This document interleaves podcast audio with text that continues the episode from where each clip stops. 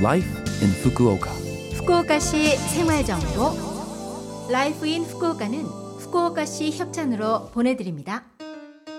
여러분 안녕하세요. 상쾌한 수요일 아침 DJ 김주숙이 인사드립니다. Life in Fukuoka는 여러분이 후쿠오카시에서 쾌적하고 즐겁게 지내실 수 있도록 다양한 생활 정보와 여행 정보를 소개해 드립니다. 매주 수요일은 저 김주숙이 한국어를 담당합니다. 자, 그럼 오늘도 짧은 시간이지만 저와 함께 즐거운 시간 보내시기 바랍니다. 후쿠오카시 생활 정보. 최근 아침 저녁으로 제법 날씨가 선선해졌습니다. 올해 중추절은 10월 1일 목요일입니다. 중추절은 음력 8월 15일 대보름을 말하는데요. 한국으로 치면 추석이 되겠죠. 이날엔 1년 중 가장 아름다운 보름달이 떠서 일본에서는 옛날부터 달 구경을 하는 풍습이 있는데 이를 오츠키미라고 합니다. 여름이 지나 선선해지기 시작하는 이 시기에 둥근 보름달을 보는 건 일본에서는 가을에 흔히 볼 수 있는 풍경이라고 할 수 있겠죠.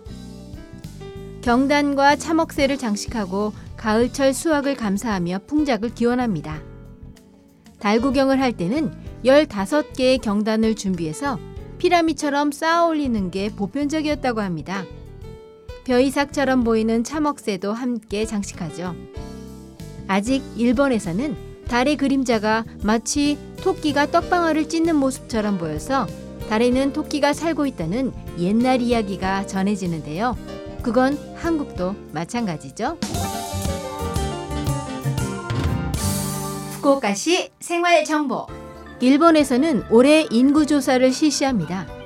인구조사란 5년에 한 번 일본에 거주하는 모든 사람과 세대를 대상으로 생활 상황 등을 조사하는 것으로 외국인도 조사 대상입니다.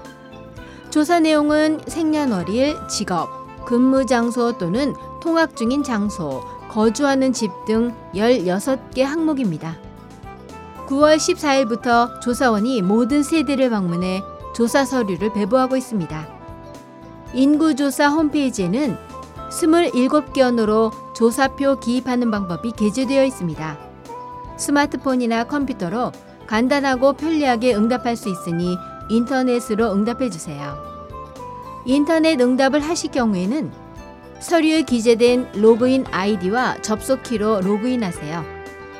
24시간 언제든지 일본어, 영어, 중국어, 한국어, 베트남어, 포르투갈어, 스페인어로 응답할 수 있습니다. 인터넷 응답이 어려운 경우에는 조사표에 필요사항을 기입해서 우편으로 제출하시기 바랍니다. 10월 7일까지 보내주세요.